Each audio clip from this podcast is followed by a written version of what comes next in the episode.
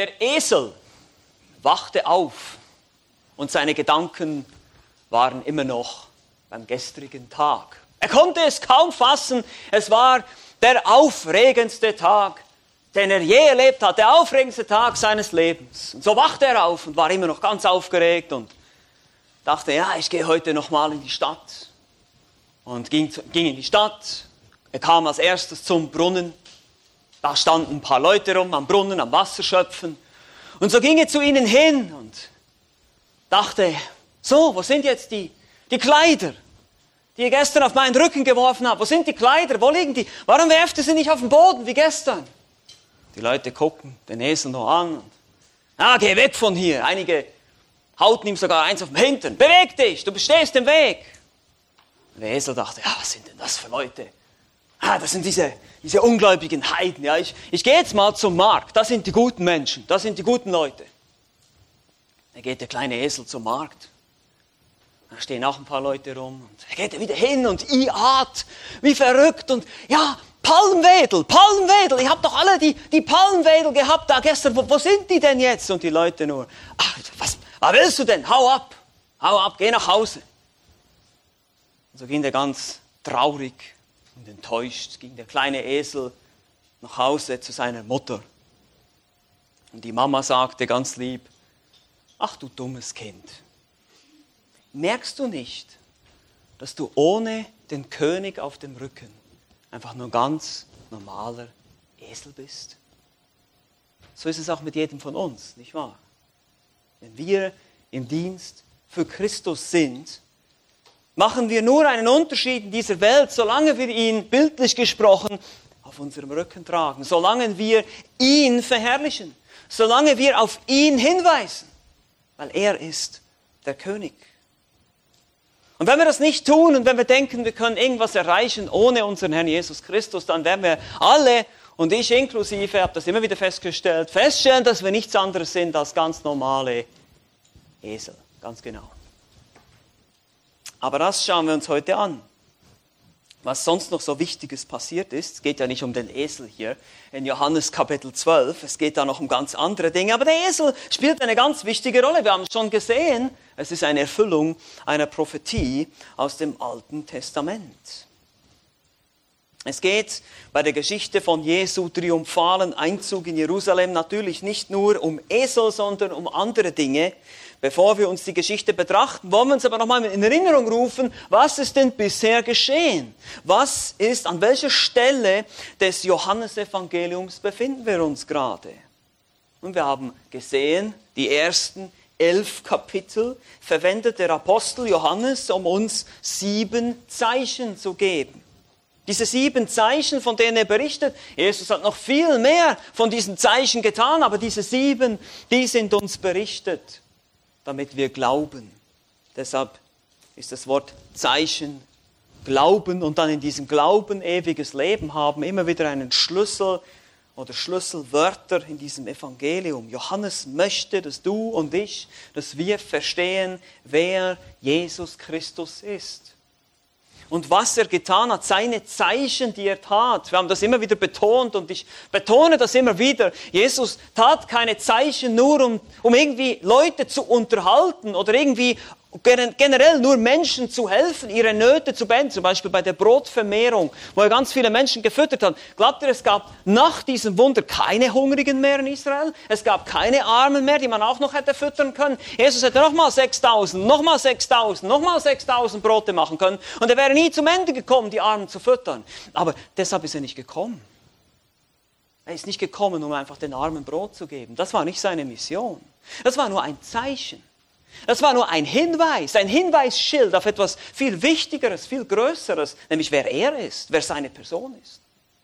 Und so haben wir gesehen, diese verschiedenen Zeichen, sei das Wasser zu Wein verwandeln oder eben die Brotvermehrung oder auf dem Wasser zu wandeln oder andere solche Zeichen, schließlich sogar Tote zu auferwecken, haben wir auch gesehen, der, der, Tote, der hatte letztlich nichts davon, der arme Kerl musste zweimal sterben. Könnt ihr euch erinnern, Lazarus, der musste irgendwann mal wieder sterben. Nein, nein, nein, darum ging es nicht.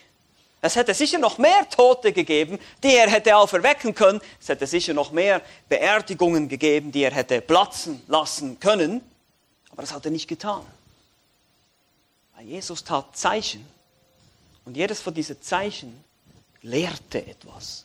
Jesus oder Gott macht nie etwas Sinnloses. Merkt euch das. Jesus, Gott, Gott selbst macht nie etwas Sinnloses oder zur bloßen Unterhaltung oder einfach nur, weil du das willst oder weil wir das erwarten von ihm oder weil wir ihn in eine bestimmte Box stecken, wo er reinpassen muss. Er muss doch jetzt das tun und Gott ist doch Liebe und er kann doch dieses und jenes. Wie kann denn ein liebender Gott Menschen in die Hölle schicken? Das passt doch gar nicht zusammen. Hör auf damit. Du kannst Gott nicht in eine Kiste stecken, in ein Schema, so wie du dir das vorstellst. Hör auf damit. Das bringt nichts. Wisst ihr warum? Wisst ihr, warum ich das weiß? Weil die Leute damals haben es auch schon gemacht. Die Pharisäer und Sadduzäer haben gesagt, ah, das kann nicht sein. Der kann nicht der Messias sein. Er erfüllt meine Erwartungen nicht, meine Vorstellung von einem politischen Erlöser, von einem politischen Befreier. Und genau so haben sie gedacht, als Jesus in Jerusalem einzog, haben sie gerufen, Hosianna, rette uns. Aber sie dachten nicht, rette uns von der Sünde. Nein, rette uns von den Römern. Befreie uns von unseren Problemen, löse mein Problem, Jesus, dann glaube ich an dich. Nein, so funktioniert das nicht. Und deshalb tat Jesus Zeichen und Wunder, um zu zeigen, wer er letztlich ist. Nun, zeitlich befinden wir uns hier im Johannesevangelium vier Tage vor dem Passa. Im April 30 nach Christus. Es ist Palmsonntag. Ich weiß, es ist schon eine Weile her jetzt, der Palmsonntag, wir sind hier ein bisschen hinterher, aber wir gehen ja eben Vers durch Vers für Vers durch die Bibel und nicht, richten uns nicht unbedingt nach dem Kirchenkalender aus. Johannes Kapitel 12, Vers 1 lesen wir, dass es sechs Tage vor dem Passa war, als Jesus nach Bethanien kam, also wohl Freitagabend, eine ganze Woche vor der Kreuzigung. Passa, zur Zeit des Passas, war dann Freitag. Und so war es dann der Sabbat, der bereits angebrochen ist am Abend und am nächsten Tag, am Samstag haben wir gesehen, gab es dieses Gastmahl im Haus von diesem Simon, dem Aussätzigen, was wir aus Markus 14 und Matthäus 26 wissen, wo auch Lazarus, Martha und Maria teilnahmen, wo Maria dann eben anschließend Jesu Füße und sein Haupt gesalbt hat und ihn symbolisch auf die Grablegung vorbereitet hat. Das ist Kapitel 12, die Verse 1 bis 11. Und nun heißt es hier am folgenden Tag in Johannes 12, Vers 12, eben nach diesem Samstag, das ist jetzt Sonntag, dem ersten Tag der Woche. Ja, für die Juden war das der erste Tag der Woche, der Schabbat ist vorbei, jetzt beginnt der nächste Tag. Und jetzt geschah nun dieses Ereignis, welches wir allgemein als den, wir nennen es manchmal den triumphalen Einzug in Jerusalem nennen. Obwohl es gar nicht so triumphal war, was Jesus da getan hat, aber es wird so allgemein genannt. Diese Geschichte, dieses Ereignis wird auch in Matthäus 21, in Markus 11 und in Lukas 19 berichtet. Also alle vier Evangelisten berichten von diesem Einzug in Jerusalem. Das ist ein ganz wichtiges Ereignis offenbar, sonst würden nicht alle vier es beleuchten. Wir werden uns heute natürlich auf die Schwerpunkte des Johannes konzentrieren. Wenn ihr die anderen Berichte lest, in Matthäus oder auch in Markus, werdet ihr feststellen, da werden uns ein paar andere Details gegeben, zum Beispiel vor allem auch, wie er zu diesem Esel gekommen ist, wo der war und wie der festgebunden war, wie sie den dann geholt haben. Das erzählt uns Johannes nicht. Johannes konzentriert sich vielmehr auf den Zusammenhang mit dem Wunder von Lazarus, Totenauferweckung, wie da eine bestimmte Gruppe von Menschen Zeugnis gab und wie es damit zusammenhing. Also wir werden uns hier vor allem auf die Absicht des Johannes konzentrieren und nur wenn es nötig ist, die Texte der anderen Evangelisten beiziehen. Aber lasst uns unseren Text für heute lesen. Das ist Johannes Kapitel 12, die Verse 12 bis 19. Hier heißt es, wie schon gesagt, am folgenden Tag, also jetzt Sonntag, als viele Leute, die zum Fest erschienen waren, hörten, dass Jesus nach Jerusalem komme, da nahmen sie Palmzweige und gingen hinaus ihm entgegen und riefen, Hosianna, gepriesen sei der, welcher kommt im Namen des Herrn, der König von Israel. Jesus aber hatte einen jungen Esel gefunden und setzte sich darauf, wie geschrieben steht, Fürchte dich nicht, Tochter Zion, siehe dein König kommt, sitzend auf dem Füllen einer Eselin. Dies verstanden aber seine Jünger anfangs nicht. Doch als Jesus verherrlicht war, da erinnerten sie sich, dass dies von ihm geschrieben stand und dass sie ihm dies getan hatten. Die Menge nun, die bei ihm war, als er Lazarus aus dem Grab gerufen und ihn aus den Toten auferweckt hatte, legte Zeugnis ab. Darum ging ihm auch die Volksmenge entgegen, weil sie gehört hatte, dass er dieses Zeichen getan hatte. Da sprachen die Pharisäer zueinander, ihr seht, dass er nichts ausrichtet, siehe, alle Welt läuft ihm nach. Bis hierher der Predigtext. Es ist interessant, wie Johannes uns das ganz kompakt hier zusammenfasst und einfach diese wichtigsten Schwerpunkte setzt. Es ist ein weiteres man kann sagen, Puzzleteil hier im Evangelium des Johannes. Wir haben ja gesehen, die ersten Kapitel, Kapitel 1 bis 11 geben uns, wie gesagt, diese Zeichen. Und das Kapitel 12, das fungiert so wie so ein Scharnier, ja, das die Türe dreht in der Mitte. Ja, von einem Thema zum anderen. Wir kommen jetzt von diesem öffentlichen Dienst Jesu, wo er Zeichen und Wunder tut, wo er aber auch sich immer wieder versteckt hält und den Leuten sagt, sag bloß niemandem, was ich getan habe. Oder auch immer wieder sich zurückzieht aus den Menschen. Und wir können uns vielleicht noch erinnern, Johannes Kapitel 7, seine Halbbrüder, die gesagt haben, geh doch nach Jerusalem und zeig dich und zeig da ein paar von deinen Tricks und so. Und er sagt, nein, das mache ich nicht, weil meine Zeit ist noch nicht gekommen. Und jetzt ist seine Zeit gekommen, hier im Kapitel 12, und da steuert Johannes jetzt quasi hin und macht diesen Übergang und zeigt uns dann in Kapitel 13 bis 16 diesen, diese, diese verborgenen Dienst, diese Belehrung der Jünger, diese Vorbereitung. Es ist schon fast eine seelsorgerliche Rede, die er dann hält, wie er seine Jünger vorbereitet auf den Tod oder auf seinen Tod und seine Auferstehung. Und diese diese längere Rede, die werden wir uns dann im Herbst anfangen anzuschauen. Da freue ich mich schon drauf. Das wird richtig spannend. Das ist ein ganz anderer Tonfall dann in diesem Evangelium. Hier ist es immer diese Konfrontation mit den religiösen Führern. Hier ist es immer eigentlich apologetisch. Ich verkündige immer wieder das Evangelium. Warum mache ich das? Weil Johannes das tut, weil der Text das tut. Aber sobald wir ins Kapitel 13 kommen und der Verräter mal aus dem Weg geschafft ist, werden wir sehen, dann kommt die Fußwaschung. Dann kommen Prinzipien für uns als Christen, wie wir einander dienen sollen, wie wir miteinander umgehen sollen, wie wir die Welt überwinden letztlich, wie wir das böse System da draußen überwinden können. Das ist Kapitel 13 und der Rest und dann am Schluss, natürlich schließt er ab mit dem Tod und der Auferstehung, was natürlich alle vier Evangelisten dann tun und betonen wollen. Wie gesagt, er zeigt sich zunächst öffentlich, aber immer wieder verbirgt er sich und jetzt zeigt er sich öffentlich als Messias. Er lässt sich sogar als solcher feiern. Jetzt macht er quasi, was seine Halbbrüder schon von einer gewissen Zeit wollten, nämlich dass er jetzt kommt und es war aber damals noch das Laubhüttenfest, jetzt macht er das hier vor dem Passa, dieser öffentliche Auftritt, der aber dann eine Art Kettenreaktion von Ereignissen in Gang setzen wird, die natürlich letztlich zu der Kreuzigung führen werden. In dieser Szene bringt Johannes einmal mehr das Thema dieser, dieses diese ersten elf Kapitel, aber dann vor allem Kapitel 12 zum Ausdruck, weil wir dann in Vers 37 sehen. Vers 37 fasst das so ein bisschen zusammen. Obwohl er aber so viele Zeichen vor ihnen getan hatte, glaubten sie nicht an ihn.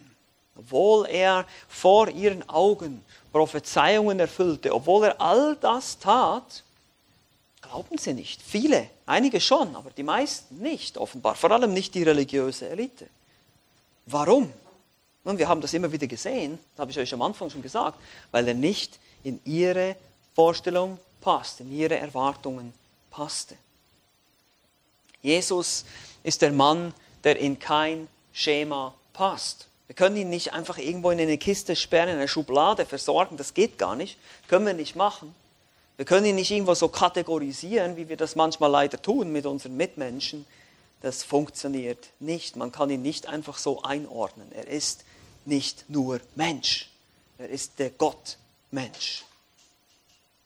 Und sogar seine Jünger, sehen wir hier, einmal mehr seine Jünger, seine Nachfolger, verstanden irgendwie nicht ganz, was da eigentlich vor sich geht. Das ist interessant. Natürlich, sie waren gläubig, sie folgten ihm nach, aber trotzdem, wir sehen auch die Jünger hier in dieser Szene, hier in dieser, diesem triumphalen Einzug, der eben gar nicht so triumphal ist, verstehen eigentlich nicht wirklich, was genau vor sich geht. Und deshalb haben wir heute dieses schlichte Thema. Dein König kommt, aber erkennst du es? Dein König ist gekommen, müssten wir heute natürlich sagen. Er ist bereits gekommen, aber hast du es denn schon erkannt? Hast du denn schon den wahren, den König der Könige erkannt? Und wir sehen hier wieder vier Gruppen. Wir können das wieder so ein bisschen aufteilen, diese ganze Szene hier. Johannes macht es ja für uns ein bisschen. Er erwähnt diese verschiedenen Leute hier, eben die Pharisäer oder die Volksmenge, die Zeuge war von, äh, von äh, der Totenauferweckung von Lazarus oder eben auch die Jünger. Also sehen wir wieder vier Gruppen, die hier auftauchen, die alle etwas gemeinsam haben. Sie verstehen nicht. Eine ein bisschen mehr, der andere ein bisschen weniger, das ist klar, aber irgendwie erkennen sie alle nicht wirklich. Dein König kommt oder dein König ist gekommen. Hast du es schon erkannt? Die erste Gruppe, die wir hier sehen, nenne ich die oberflächlichen Verehrer. Vers 12 bis 13. Die oberflächlichen Verehrer. Am folgenden Tag, als viele Leute, die zum Fest erschienen waren, hörten, dass Jesus nach Jerusalem komme, da nahmen sie Palmzweige und gingen hinaus ihm entgegen und riefen, Hosianna, gepriesen sei der, welcher kommt im Namen des Herrn, der König von Israel. Jetzt denkst du vielleicht, aber das ist doch richtig. Die machen doch alles richtig hier. Die nehmen Palmzweige und beten ihn an, sagen, Hosianna, gepriesen sei der, welcher kommt im Namen des Herrn. Wie gesagt, am folgenden Tag hier, Sonntag der Passionswoche, Viele Leute hörten nun, dass Jesus eben zum Fest kommt und Jerusalem war zu dieser Zeit natürlich voll von Pilgern und Leuten, die da übernachteten. Gelehrte vermuten, dass zu dieser Zeit ungefähr 100.000 Einwohner in Jerusalem lebten und die Population würde dann auf ungefähr eine Million anschwellen während des Passafestes, weil die ganzen jüdischen, vor allem die jüdischen Männer, mussten ja alle nach Jerusalem hinaufpilgern zu diesen drei großen Festen. Das haben wir immer wieder gesehen im Alten Testament. Das Passafest ist eines der zentralsten Feste natürlich. Der Auszug aus Ägypten wird gefeiert und so kommen hier eine Million Menschen zusammen und deshalb konnten auch nicht alle in Jerusalem übernachten. Deshalb übernachtete auch Jesus selbst in Bethanien, nahe bei Jerusalem, bei Freunden. Und nun diese vielen Leute, heißt es hier im Text, die nehmen nun Palmzweige. Und das ist eigentlich interessant, weil im Alten Testament lesen wir nichts von Palmzweigen im Zusammenhang mit dem Passafest. Wir lesen im Zusammenhang mit dem Laubhüttenfest von Palmzweigen, aber nicht im Zusammenhang mit dem Passafest. Nun, diese Palmzweige, die waren ein allgemeines Symbol des Sieges in, in der Umgegend des, von Jerusalem wachsen viele Dattelpalmen. Ich war auch da, ich habe das auch gesehen, vor allem in Jericho, ist ganz interessant, wird auch Palmenstadt genannt, 5. Mose 34, Vers 3. Also Jericho ist ja nicht weit weg von, von Jerusalem. Es gibt ja ganz viele Dattelpalmen und deshalb ist es ein einfaches, Palmzweige irgendwie zu organisieren. Aber wie schon gesagt, diese Palmzweige, die waren ein Symbol des Sieges. Und zwar während der Zeit der sogenannten Makkabäer-Aufstände, also in der zwischentestamentlichen Zeit zwischen Malachi und Matthäus, diese 400 Jahre kam es immer mal wieder zu Unterdrückung jüdischen, des jüdischen Volkes und dann aber zu Aufständen. Und die größten waren eben diese Makkabäer-Aufstände unter einem Anführer namens Makkabäus eben. Äh, und andere Namen tauchen da noch auf. Und wir lesen im ersten Buch der Makkabäer, das ist übrigens kein inspiriertes Bibelbuch, deshalb müsst ihr das nicht suchen in euren Bibeln. Manche haben es vielleicht drin, erster und zweiter Makkabäer. Da lesen wir in Kapitel 13, 51, dass sie eben mit Palmzweigen und Seitenspiel gefeiert haben, als sie Jerusalem und insbesondere den Tempel von den Syrern zurückerobert haben. Jetzt seht ihr schon, diese Palmzweige, die deuten auf eine Misskonzeption hin, also auf ein falsches Verständnis. Sie nehmen diese Palmzweige und jubeln Jesus zu. Rette uns, wie damals in der makkabäischen Zeit. Rette uns von den Römern. Es geht wiederum darum, dass sie nur eine politische Vorstellung haben, ein falsches Verständnis von dem, was Jesus tun würde. Das Wort riefen hier ist im Imperfekt, das bedeutet immer und immer und immer. Sie riefen beständig Hosianna, das passt auch dazu, ursprünglich ein hebräischer Ausdruck, bedeutet so viel eben wie Herr, hilf. Ich bete, rette uns von diesen Unterdrückern. Gepriesen sei der, welcher kommt im Namen des Herrn. Sie zitieren auch aus Psalm 118, Vers 26. Man sieht ganz klar diese Hoffnung auf diese Wiederherstellung der souveränen Herrschaft von, von Israel, eines als souveräner Staat. Der König von Israel, das dichten sie sogar noch dazu hier in ihrem Ausruf. Unser König Matthäus erwähnt sogar noch, dass sie auch noch Sohn Davids, Matthäus 21,9, hinzufügen. Wie sie gesagt, sie haben das natürlich immer und immer wieder gesagt, deshalb haben sie mal Sohn Davids und König von Israel, da haben wir alle durcheinander gerufen und gefeiert und jetzt ist er endlich da. Sie feiern ihn als ihren Herrn und König, aber eben nur so, wie sie sich das vorstellen. Ihre eigene Idee von Jesus. Und so ist Jesus im Moment hier sehr populär. Aber diese Popularität ist nur von kurzer Dauer. Nun, eines muss man ihnen schon eingestehen, und das habe ich auch immer wieder betont, sie hatten ja nicht ganz Unrecht dabei. Er würde ja tatsächlich eines Tages als König wiederkommen und zunächst würde er diese Herrschaft, oder würde er diese Herrschaft dann aufrichten, aber was sie eben irgendwie ausgeblendet haben, immer wieder, dass er zunächst eben auch leiden würde, weil das Alte Testament spricht ja auch von dem Leiden des Messias. Selbst die Jünger, selbst da, wo Jesus ihnen das ganz direkt sagt, der Sohn des Menschen wird erstmal überliefert werden in die Hände von Gesetzlosen. Die haben das irgendwie, weiß ich was, die, die haben das irgendwie ausgeblendet, weil der Heilige Geist ist ja noch nicht gekommen. Sie haben vieles noch nicht richtig einordnen können. Und diese selbe Volksmenge, oder zumindest ein Teil davon, es wird ein bisschen angezweifelt von manchen Gelehrten, dass es vor allem dann die Priester und die äh, Pharisäer waren, aber in Matthäus 27 lesen wir ganz klar, dass die Pharisäer eben auch die, die Volksmengen aufgehetzt haben und sie ließen sich auf jeden Fall aufhetzen und das ist ja auch so, wenn viele, viele Leute heute auch, wenn, wenn, wenn von oben Mäh erklingt, dann sagt es von unten auch Mäh, jeder plappert einfach mal nach, was er irgendwo hört. Und, und, deshalb konnten die dann die ganze Volksmenge, die jetzt hier Hosianna schreibt, plötzlich dazu bringen, dass sie schreien, kreuzige ihn, kreuzige ihn, weg mit ihm.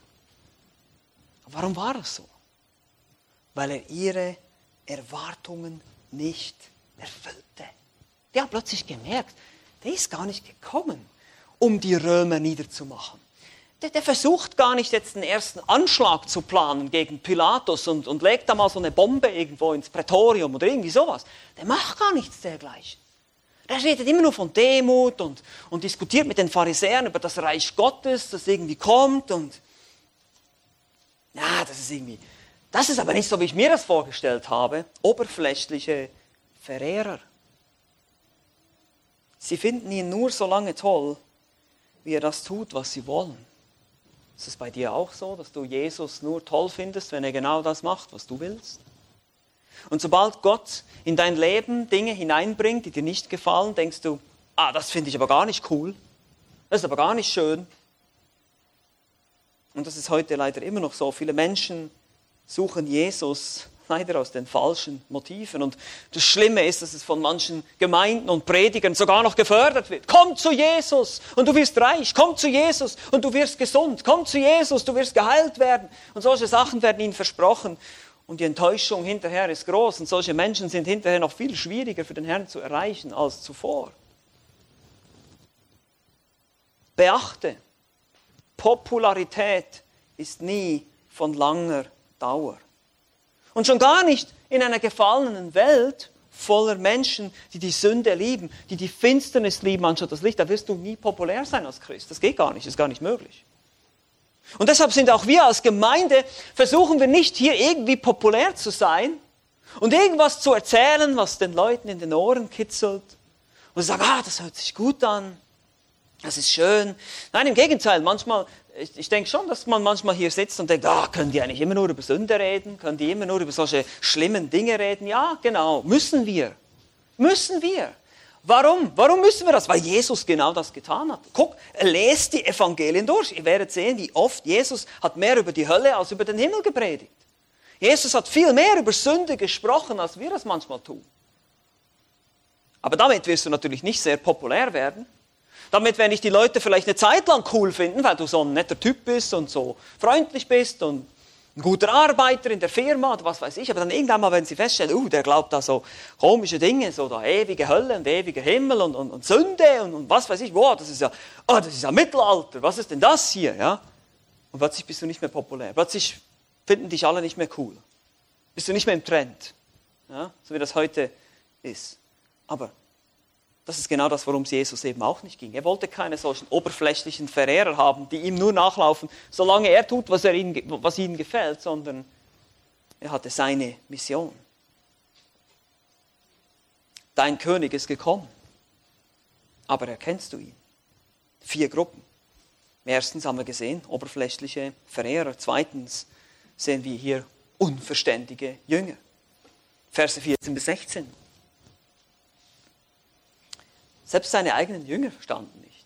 Das ist, das ist beruhigend für mich, ja. Also, weil manchmal, ihr wisst ja hoffentlich auch aus eigener Erfahrung, oder ja, vielleicht wisst ihr überhaupt nicht, wovon ich spreche, dass man manchmal einfach überhaupt denkt, ach, was ist, was ist jetzt los in meinem Leben?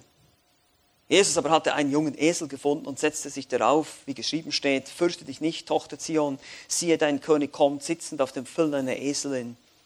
Dies verstanden aber seine Jünger anfangs nicht. Doch als Jesus verherrlicht war, da erinnerten sie sich, dass dies von ihm geschrieben stand und dass sie ihm dies getan hatten.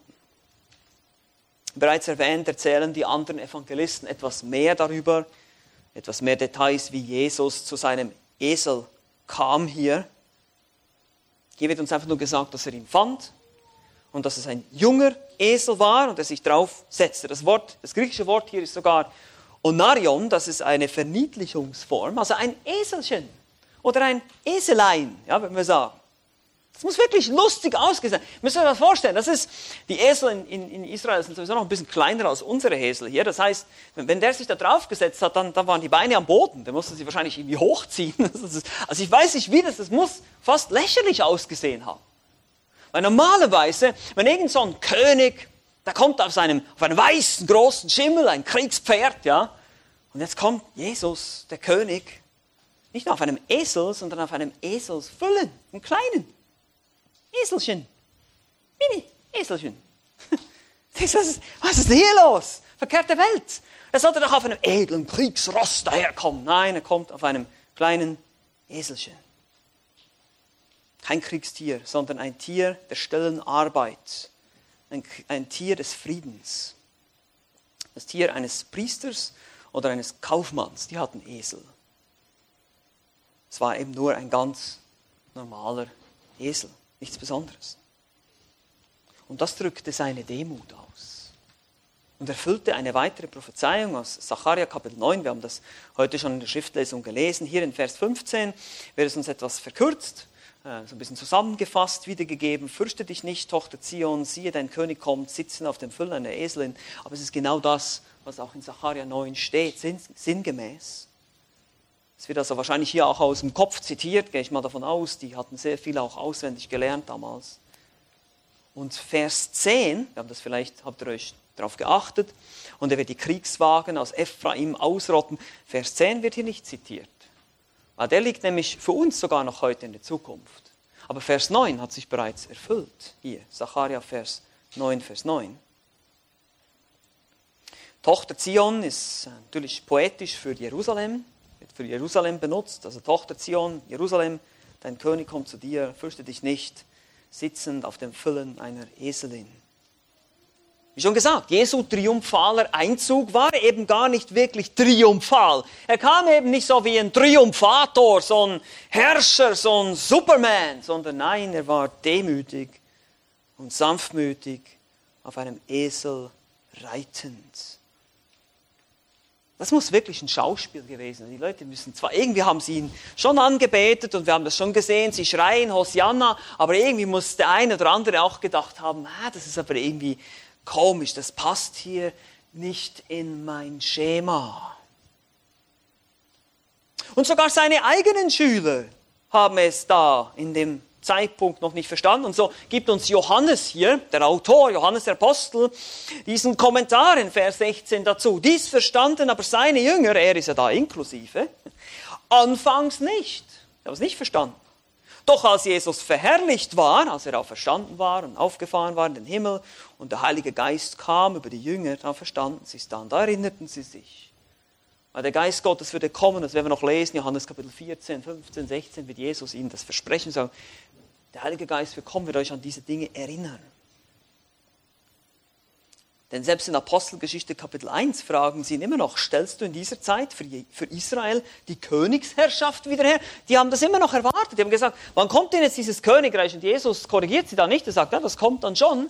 Aber eure Aufgabe ist jetzt erstmal, das Evangelium in die ganze Welt zu tragen. Sie verstanden nicht, dass er bei seinem ersten Kommen um zu sterben kam und als Sühnopfer für die Sünden der Welt zu sterben. Und der Heilige Geist würde kommen und er würde sie lehren und er würde sie an alles erinnern. Johannes 14, 26. Er würde sie in die ganze Wahrheit leiten. Johannes 16, Vers 13. Darauf wird Johannes noch eingehen. Aber hier dieser Kommentar, der zeigt, zu diesem Zeitpunkt haben es die Jünger noch nicht verstanden dass dies von ihm geschrieben stand und dass sie, warum sie das mit ihm getan haben, eben diese Demutshaltung hier zum Ausdruck zu bringen und wie sie ihn dann preisen, dass das eine Erfüllung dieser Prophetie war. Unverständige Jünger. Sind wir das auch manchmal heute? Sind wir auch manchmal unverständig? Ich würde mal sagen, ja, ich denke, da stimmt ihr mir zu, dass wir manchmal nicht verstehen, warum unser Herr bestimmte Dinge zulässt, dass wir manchmal nicht verstehen, warum in der Bibel gewisse Lehren drin sind, die uns vielleicht nicht so schmecken, die nicht so leicht zu schlucken sind. Es gibt vieles, was wir vielleicht nicht verstehen. Aber das kann uns trösten, weil wir sehen, den Jüngern damals ging es genau gleich. Sie waren mit Jesus unterwegs. Müsst ihr euch das mal vorstellen. Er war mit ihnen unterwegs in Fleisch und Blut. Er, er, er lief mit ihnen, er spazierte mit ihnen durch die Gegend und sie haben oft den Kopf geschüttelt und gesagt, was, hä? Hä, was ist das jetzt wieder? Und so geht es uns manchmal auch. Aber der Grund dafür ist es, Jesus ist ein König wie kein anderer. Er ist der Mann, der in kein Schema passt. Er ist der Gott, den man eben in keine Kiste sperren kann, die man irgendwie so schubladisieren kann und irgendwie ja wegstecken. Ja, ja, kenne ich schon alles. Nein, kennst du nicht. Einen solchen Gott gibt es nur einmal. Ein Gott, der nicht fordert, sondern schenkt. Der nicht strafen will, sondern retten will. Der nicht grausam ist und schrecklich, so wie die Götter der Heiden, Zeus und Odin und wie sie alle heißen, Krieger und Barbaren, auch die Herrscher und Tyrannen dieser Welt, die nur unterdrücken und die Armen ausrauben und Menschen kaputt machen. Nein, unser König ist nicht so. Er ist nicht unerreichbar und transzendent. Ja, er ist unerreichbar und transzendent und gleichzeitig ist er aber so nah, er ist sanftmütig und von Herzen demütig. Er reitet auf einem Esel. Er kommt, um sich selbst hinzugeben als Sühnopfer für seine Feinde, für uns, für die Sünder, für dich und mich. Es gibt keinen König wie. Es gibt keinen König wie Jesus. Und deshalb ist es eigentlich, wenn man es so betrachtet, völlig unverständlich, warum du immer noch nicht glaubst. Wenn du hier sitzt heute und nicht gläubig bist.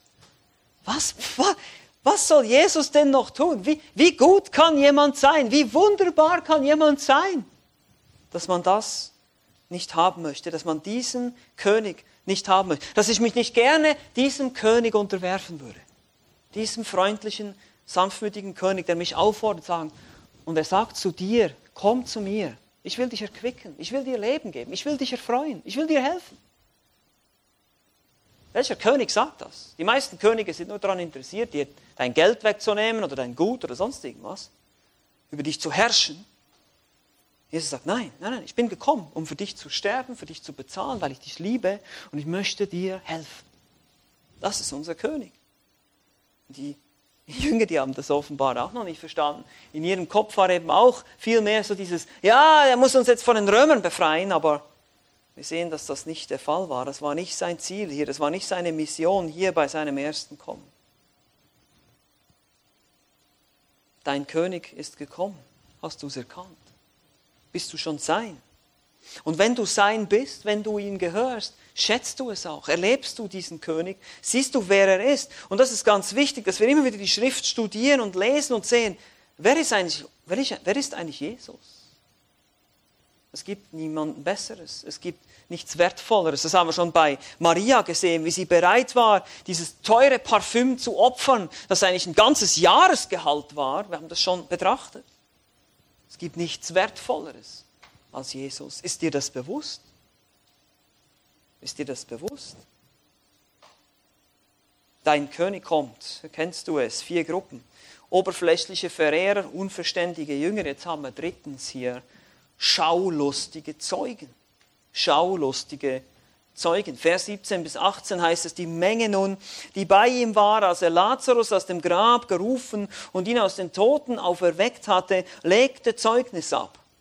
Darum ging ihm auch die Volksmenge entgegen, weil sie gehört hatte, dass er dieses Zeichen getan hatte die Menge hier, in Vers 17, ist wohl jetzt eine andere Gruppe. Hier ist es nämlich, die wird beschrieben als die, die bei ihm war, als er Lazarus aus dem Grab gerufen und ihn aus den Toten auferweckt hat. Ihr seht, es gab ganz viele Augenzeugen hier. Diese Augenzeugen, das waren Augenzeugen von Lazarus auf Erweckung in Kapitel 11.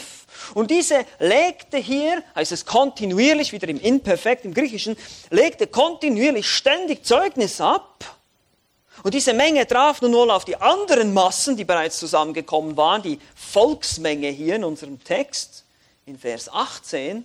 Und die kamen jetzt alle zusammen, die kamen Jesus entgegen. Es gab förmlich einen Volksauflauf jetzt.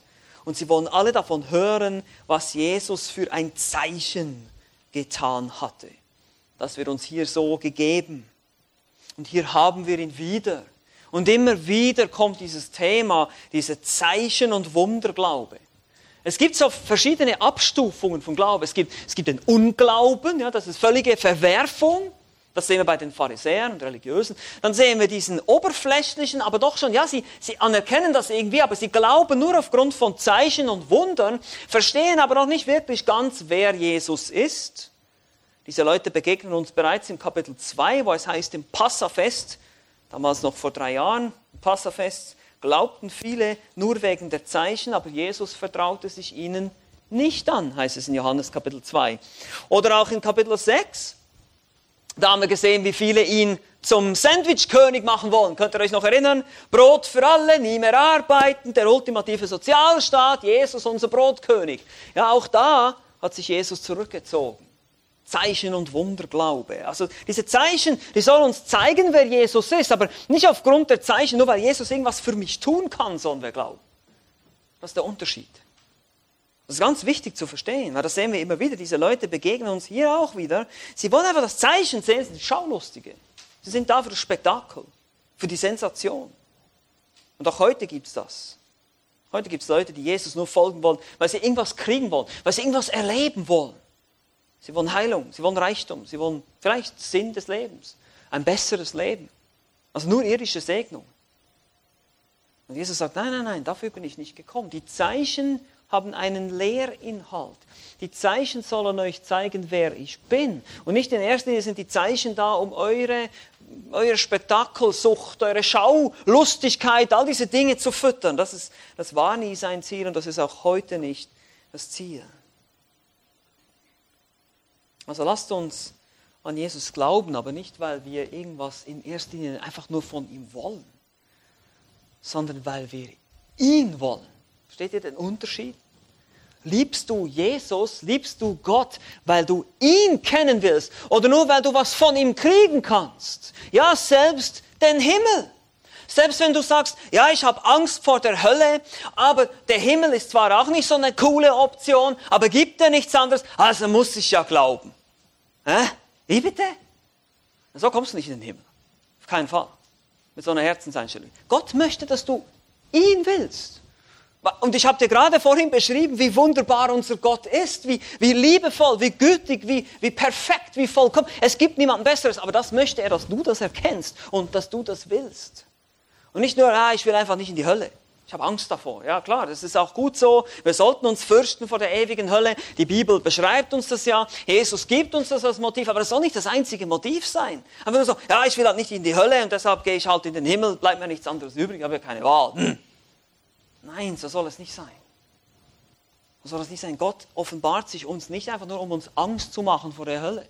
Das ist nicht das einzige Ziel.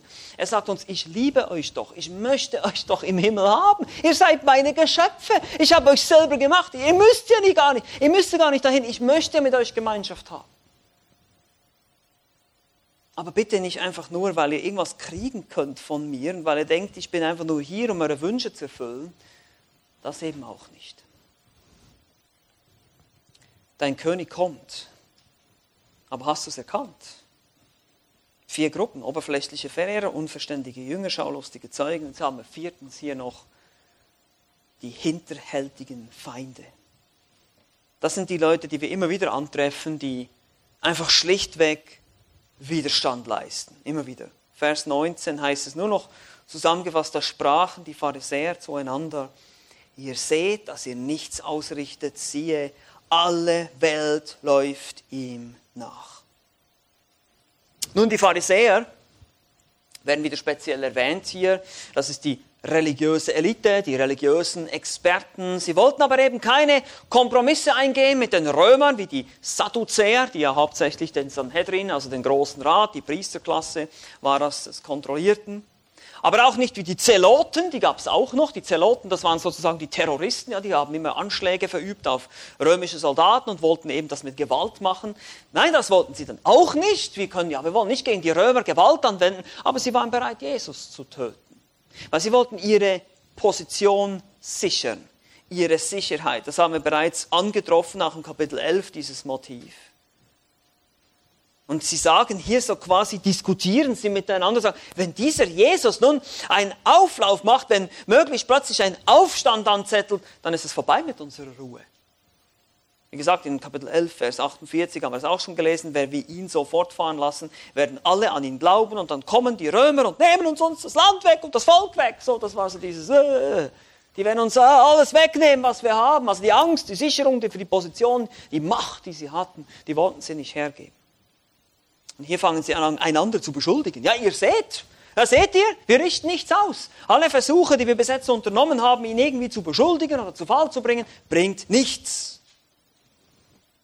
Alle Welt läuft ihm nach. Offensichtliche Übertreibung, eine Hyperbel hier, es wird übertrieben. Alle Welt, es war nicht die ganze Welt hier, die nachlief, aber so fühlte sich das an. Ihr kennt das heute die Jugendlichen vor allem benutzen diesen Ausdruck oft. Gefühlt, ja.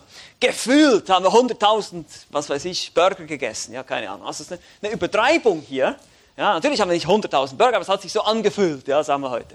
Gut, das ist auch eine solche, ein solches Stilmittel hier. Seht ihr, die ganze Welt läuft ihm nach. Das ist so quasi, wie sie das sagen hier. Und das sagen sie, weil sie das sehen. Sie können nichts ausrichten. Wie ich immer wieder betont habe, seine Wunder waren eindeutig seine Dinge, die er getan hat, seine Lehre war unwiderlegbar. Man konnte ihn nicht irgendwie festnageln. Es war unmöglich. Und selbst seine Feinde mussten das immer wieder anerkennen. Auch hier sehen wir das. Wir richten nichts aus. Und am Ende konnten sie ihn nur mit einer einzigen Sache ans Kreuz bringen. Er hat Gott gelästert, weil er sich selber zu Gott gemacht hat. Ja, ist ja klar. Er ist ja Gott. Und das war das Einzige, was sie natürlich dann ihm vorwerfen konnten. Du lästerst, weil du bist ein Mensch und du machst dich zu Gott.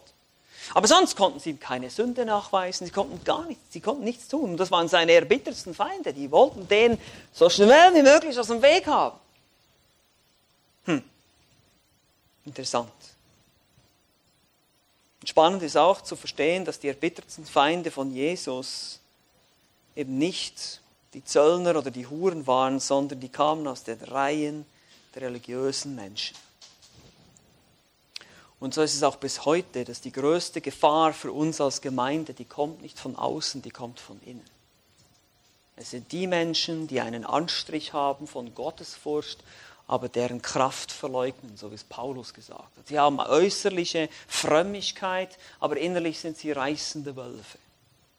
Und genauso sehen wir es hier schon in Israel, die Leute, die bekannt waren dafür, die sich so gekleidet haben und so aufgetreten sind wie die frommsten der Frommen, das waren die schlimmsten Leute.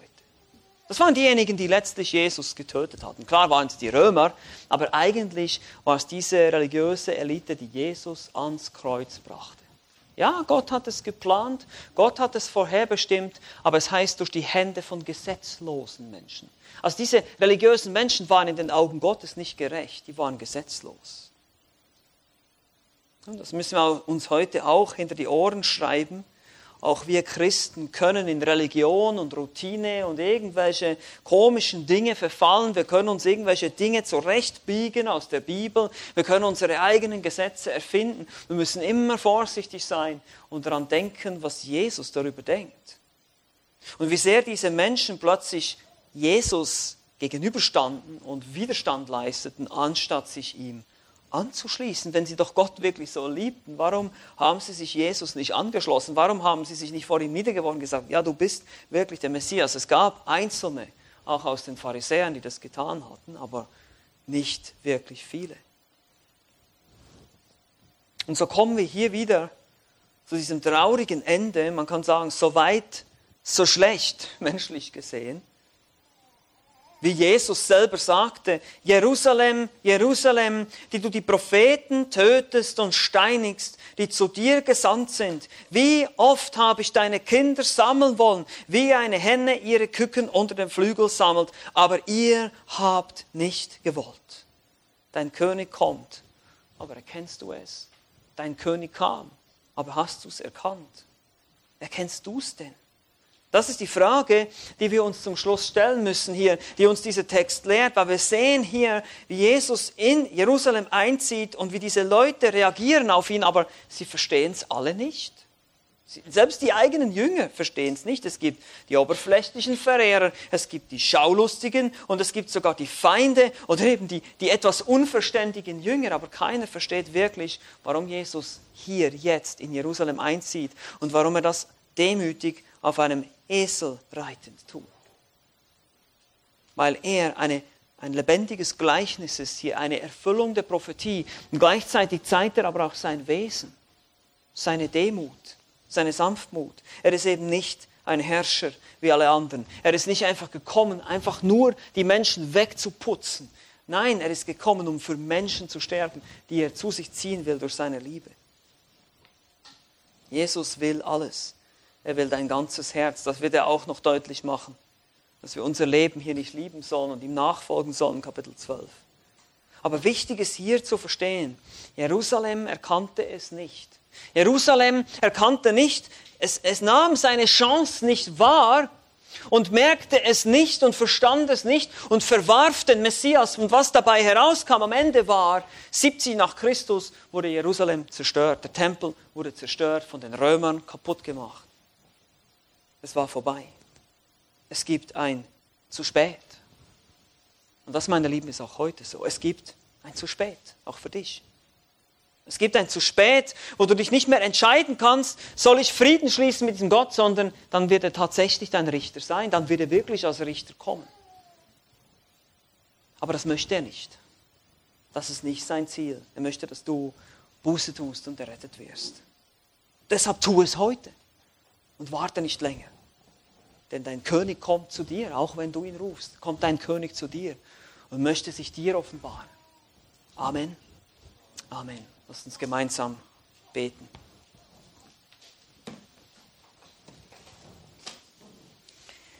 Ja, lieber Vater im Himmel, wir sind so dankbar, dass du uns dein Wort gibst, dass wir sehen, wie du deine Hände ausstreckst zu uns, zu den Sündern, wie mit viel Geduld, mit viel Erbarmen, mit viel Langmut, dieses, diese Unverständnis ertragen hast der Menschen, der Volksmengen, die dich nur oberflächlich gefeiert haben.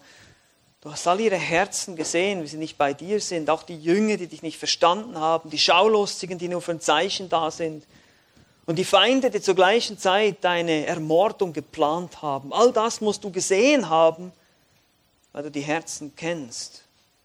Und du warst doch bereit zu lieben Du warst bereit, ans Kreuz zu gehen und zu sterben, weil du wusstest, das ist die Mission. Das ist das Ziel. Das wird die Erlösung für die Welt bewirken und für alle, die die glauben würden. Und so sind wir einfach dankbar, heute hier zu stehen, hier zu sein und zu verstehen, wer du bist. Und wir beten für diejenigen, die das noch nicht tun, die dich immer noch ablehnen, so wie damals Jerusalem das seinen König ebenfalls nicht erkannte. Mögest du gnädig sein. Amen.